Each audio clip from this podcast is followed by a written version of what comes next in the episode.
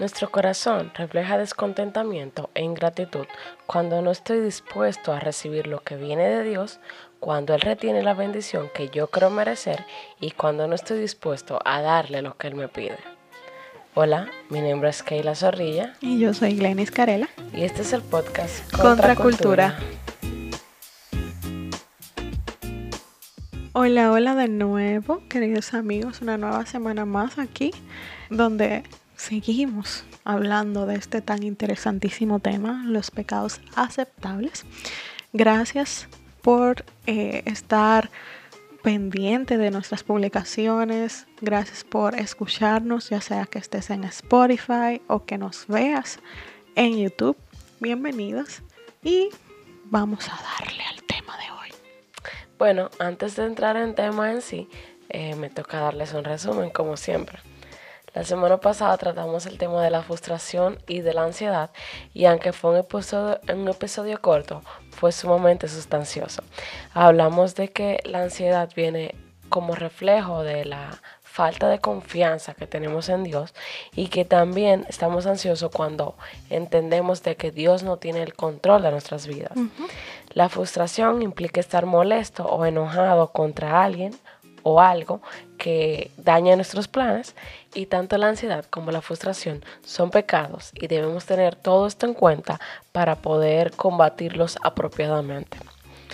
El día de hoy, como dice el episodio, estaremos hablando del descontento y la ingratitud, dos males que lamentablemente están muy presentes en nuestras vidas y que a veces no nos damos ni cuenta de que lo tenemos o del rol activo que ocupan en nuestras vidas. Eso es así. Y para definir qué es el descontentamiento, el descontentamiento surge cuando una persona se encuentra en una circunstancia adversa y no puede cambiarla. El diccionario define el término como falta de contentamiento o disgusto. Y cabe destacar que, que no todo el descontentamiento es malo. En algún momento en nuestras vidas podemos sentirnos inconformes con algo y eso puede que nos lleve a cambiar. Pongo ejemplos. Si nosotros no tenemos un crecimiento en nuestra relación personal con Dios como la que quisiéramos tener, eso puede llevarnos a un descontentamiento y nos lleva también a buscar medidas o herramientas que nos ayuden a vencer eso. Y también otro ejemplo que podemos dar es cuando vemos injusticia en la sociedad, cuando vemos que hay personas que andan en contra de la voluntad de Dios. Eso puede entristecernos, puede disgustarnos. Y realmente no es un descontentamiento humano. Ahora bien, cuando... De hecho, es incluso piadoso tener ese tipo de descontentamiento, o sea, porque Dios nos manda a alegrarnos con los que se alegran y a llorar con los que lloran. Entonces, si alguien está sufriendo o padeciendo de algo, yo no puedo andar risueño por el mundo. O sea, es normal que como humanos eh, estemos descontentos. En ese aspecto, sí. Y ese tipo de descontentamiento que describes, que y el que describí anteriormente, podemos llamarlo como uno legítimo, ya que surge de inconformidades con lo que va contrario a Dios y su palabra. Pero como podrán darse cuenta, este descontentamiento, como dije, no tiene nada de pecaminoso. Eh, por lo que no vamos a hablar de eso en el día de hoy. Eh, todo estaba muy bonito hasta que llegamos a este punto. Realmente es común ver cómo nos descontentamos, si es la forma correcta de conjugar el verbo, eh, cuando estamos en situaciones adversas por un tiempo prolongado. Veniendo a, a mi mente, recuerdo el estudio que hicimos de Job. Y si Job estuviera este mal arraigado en su mente y en su corazón, y en su corazón hubiera sido muy diferente la historia. Y vemos que es súper común que nosotros estemos descontentos cuando tenemos una situación que se prolonga. Por ejemplo, eh, estoy soltera, quizá a los 15 años no pasa nada. Exacto. Quizá a los 18 tampoco, eso está de moda. A los 20 no, pasa nada tampoco. Pero cuando vemos que pasan los años y que quizá esa persona que Dios tiene preparada para ti no ha llegado y que tú tenías unos planes hechos en tu cabeza y que no se están dando, el descontento puede hacer nido en tu mente y en tu corazón y llevarte a tener una conducta pecaminosa. Igualmente pasa si, por ejemplo, estás casada, te casaste joven, eh, estás disfrutando tu matrimonio y lo que sea, pero no, es, no has llegado a concebir hijos. El hecho de la misma presión social y del hecho de que tú misma te entiendes que debes de tener hijos y que tienes tanto tiempo intentando tener hijos y no los logras, puede llevarte al, al descontentamiento. También hay situaciones pequeñas, no tiene que ser algo tan grande como lo que acabo de mencionar previamente, eh, que pueden llevarnos al descontento fácilmente. Por ejemplo, como un apagón, el calor, eh, que se te manche el uniforme. Exacto. Eh, o son en una presentación y te cayó café arriba. Exacto.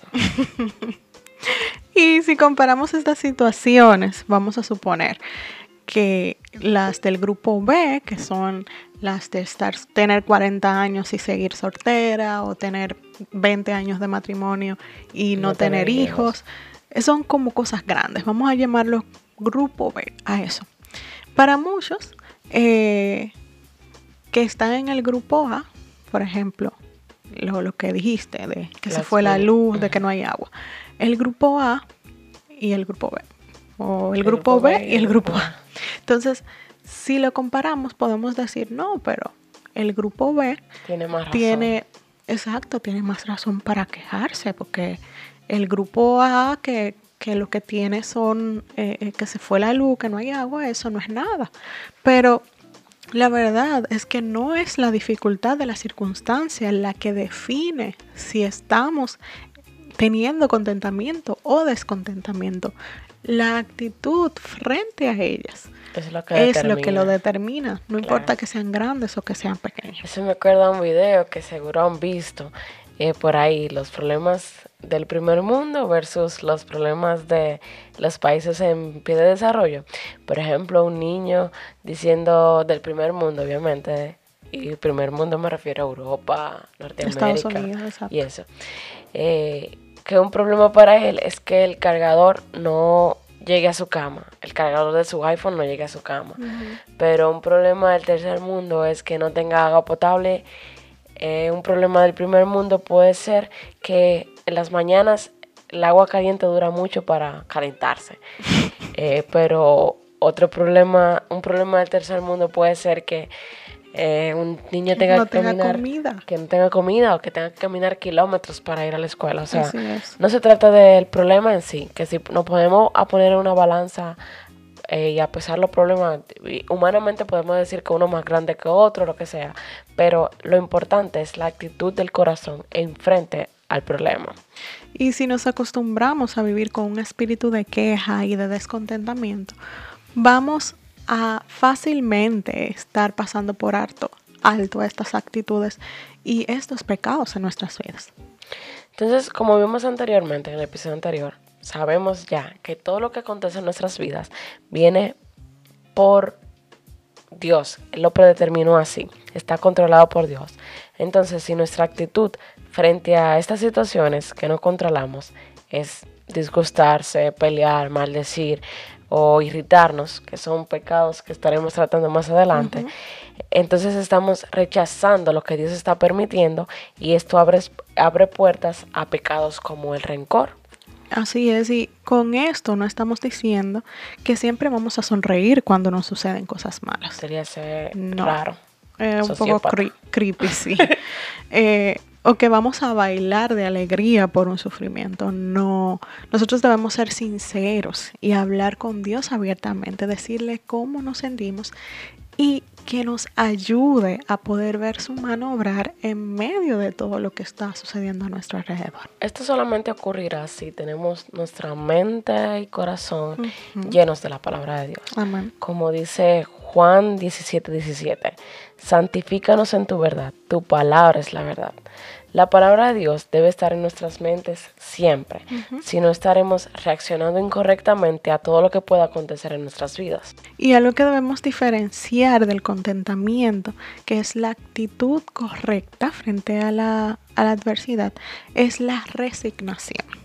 Porque podemos decir, eh, bueno, ok, estoy soltera, tengo 35 años, es un ejemplo, ¿verdad? Estoy, sí, estoy resignada, o sea, ya. Si no me voy a casar, no me voy a casar. Que sea lo que Dios quiera. Que sea lo que Dios quiera, pero en realidad en tu corazón sigue habiendo rencor, sigue habiendo odio o, espinita. exacto contra Dios y, por qué no me ha llegado el esposo a esta edad todavía y resignarse eso se ve en no es incluso sí o sea no resignarse también es un pecado. Bien. Y eh, eh, nosotros bueno puse el ejemplo de, la soltería y luego de o sea, puede que de nuestro corazón también salgan murmuraciones y chismes y maldiciones contra Dios y nuestra actitud también va a hablar y va a decir esas cosas. Es que si no, no adquirimos la actitud correcta, que es el contentamiento, nunca estaremos enfrentando las cosas de la manera correcta. Tomando el ejemplo de la soltería. Eh, tú estás descontenta, en el fondo de tu corazón tú estás descontenta, eh, que no tienes eh, novio, esposo ni nada. Y aun cuando se te presente una persona, un candidato o lo que sea como le quieran llamar, un, posible idóneo, eh, no estaremos actuando con la mejor actitud porque lo que está brotando de nuestro ser es el fruto de ese descontentamiento. Estaremos apresurados, eh, no estaremos tomando las mejores decisiones, no estaremos filtrando la relación o la posible relación a la palabra de Dios, sino que lo que va a brotar y lo que va a manejar nuestro accionar es el descontentamiento. Entonces es importante que recordar que lo que Dios quiere de nosotros es que actuemos y digamos, como dijo Job, y vuelvo a mencionar este gran hombre, eh, en esos momentos de dificultad y desesperanza, debemos de tener la actitud que tuvo Job. Y cito, él dijo, desnudo salí del vientre de mi madre y desnudo volveré ayer, allá. Jehová dio, Jehová quitó, sea el nombre de Jehová bendito. Eso está en Job 1.21. Y esa debe ser la actitud. O sea, no tenemos nada, Dios, no, no nosotros no, nos merecemos nada de Dios. Si tenemos algo es por pura gracia y por pura misericordia. Así que seamos agradecidos y estemos contentos por su, por su cuidado y su provisión diaria. Y otra actitud o otro pecado del cual es necesario hablar ahora mismo, Keila, es la ingratitud. Y voy a traer a colación un pasaje de la Biblia muy famoso que dice así. Mientras Jesús seguía camino a Jerusalén, llegó a la frontera entre Galilea y Samaria. Al entrar a una aldea, diez leprosos se quedaron a la distancia y gritaron, Jesús, Maestro, ten compasión de nosotros. Jesús los miró y dijo, vayan y preséntense al sacerdote. Y mientras ellos iban, quedaron limpios de la lepra. Uno de ellos, cuando vio que estaba sano, volvió a Jesús y exclamó, alaben a Dios. Y cayó al suelo a los pies de Jesús y le agradeció por lo que había hecho. Ese hombre era samaritano. Jesús preguntó, ¿no sané a diez hombres? ¿Dónde están los otros nueve? Ninguno volvió para darle gloria a Dios excepto este extranjero. Y Jesús le dijo al hombre, levántate y sigue tu camino, tu fe te ha sanado. Esta es una historia muy conocida en la Biblia y siempre se destaca la ingratitud de esos nueve leprosos que no agradecieron a Dios por haberles librado. Y no es para menos. Estos estaban padeciendo de una horrible enfermedad llamada lepra. Nosotros, al igual que estos nueve leprosos, cargamos con una enfermedad terrible que nos consume el alma. Esta enfermedad se llama pecado. Si eres cristiano, has recibido un valioso regalo que se llama salvación. Y es importante recordar el Evangelio en estos momentos. Se nos hace muy fácil condenar a estos nueve leprosos por ser ingratos, pero muchas veces somos así. No somos, somos mal agradecidos con Dios por la salvación que Él nos ha regalado. Y no solamente la salvación, sino todo lo que conlleva esta salvación. ¿Y con qué frecuencia agradecemos a Dios por salvarnos? Esa es la pregunta que debe de salir a nuestra mente ahora mismo. ¿Qué tan agradecidos estamos por su misericordia y su amor? ¿Le damos gracia de corazón o por pura costumbre? Porque podemos también caer en repeticiones vanas. Decir gracias Señor, gracias Señor, pero que sean vacías, o sea, no lo hacemos de forma consciente, lo hacemos simplemente porque tenemos la hacerlo. costumbre de repetirlo. Sí, es cierto. Pero Dios conoce nuestro corazón y Él sabe si realmente estamos diciendo gracias Señor con el corazón. Otra cosa que puede llevarnos a ser ingratos es que muchas veces, aunque no lo digamos así, con toda, con todo orgullo, creemos que las cosas que logramos o que tenemos son por nosotros. O sea, nos atribuimos nuestras victorias, nuestros, nuestros bienes, todo lo que tenemos y nos olvidamos de que todo lo que tenemos fue, es, ha, ha sido por Dios. Como señala Deuteronomio capítulo 8 del 11 al 14. Sin embargo, ese es el momento cuando debes tener mucho cuidado en tu abundancia. Ten cuidado de no olvidar al Señor tu Dios al desobedecer los mandatos, las ordenanzas y los decretos que te entrego hoy. Pues cuando te sientas satisfecho y hayas prosperado y edificado casas hermosas donde vivir, cuando haya aumentado mucho el número de tus rebaños y tu ganado, y se haya multiplicado tu plata y tu oro con todo lo demás, ten mucho cuidado.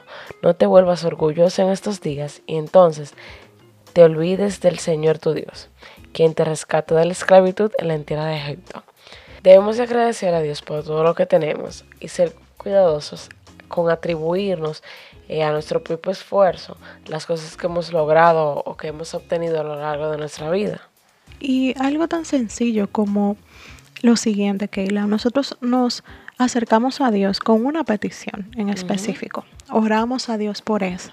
Y Dios nos da eso que pedimos. ¿Qué tan frecuente elevamos oraciones a Dios en agradecimiento a eso que Él nos da?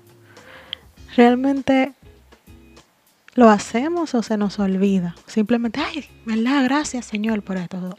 O, con el mismo denuedo que fuimos a pedirle, le agradecemos. Es retador tener un corazón agradecido y en medio de situaciones difíciles mucho más. A ninguno de nosotros nos gusta atravesar por momentos de dolor o de ansiedad o de impotencia. Pero Dios conoce que lo que realmente está en nuestro corazón y el Espíritu Santo se encarga de consolarnos, de confortarnos y de llenar nuestro interior de paz aún en esos momentos tan difíciles. Y Romanos 8, 26 al 28 dice lo siguiente. Además, el Espíritu Santo nos ayuda en nuestra debilidad. Por ejemplo, nosotros no sabemos qué quiere Dios que le pidamos en oración, pero el Espíritu Santo ora por nosotros con gemidos que no pueden expresarse con palabras. Y el Padre, quien conoce cada corazón, sabe lo que el Espíritu dice porque el Espíritu intercede por nosotros los creyentes en armonía con la voluntad de Dios. Y sabemos que Dios hace que, las, que todas las cosas cooperen para el bien de quienes lo aman y son llamados según el propósito que Él tiene para ellos. Amén. Realmente nuestra oración, nuestra petición es que juntos, o sea, el propósito de esto, como decíamos, al inicio de la temporada. No es traer condenación, no es traer un peso que no podemos cargar, uh -huh. sino todo lo contrario, es traer esperanza. Si evaluamos nuestras vidas y nos damos cuenta de que estamos faltando en cuanto a agradecimiento, sí. acerquémonos a Dios, que Él es bueno y justo y nos perdona. Y el Evangelio nos da esa salida. Amén. Es nuestra oración que podamos cada día cultivar un corazón más agradecido a Dios. Agradecido a Dios por su bondad, por su misericordia, que son nuevas cada mañana. Y que dejemos estos pecados de la ingratitud y el descontento a un lado. Que sean parte de un pasado y que juntos renovemos nuestro, nuestro entendimiento para poder ser más semejante a Cristo. Amén. Así que yo creo que esto es todo por hoy. Hasta Bye, la bye. próxima. Chao.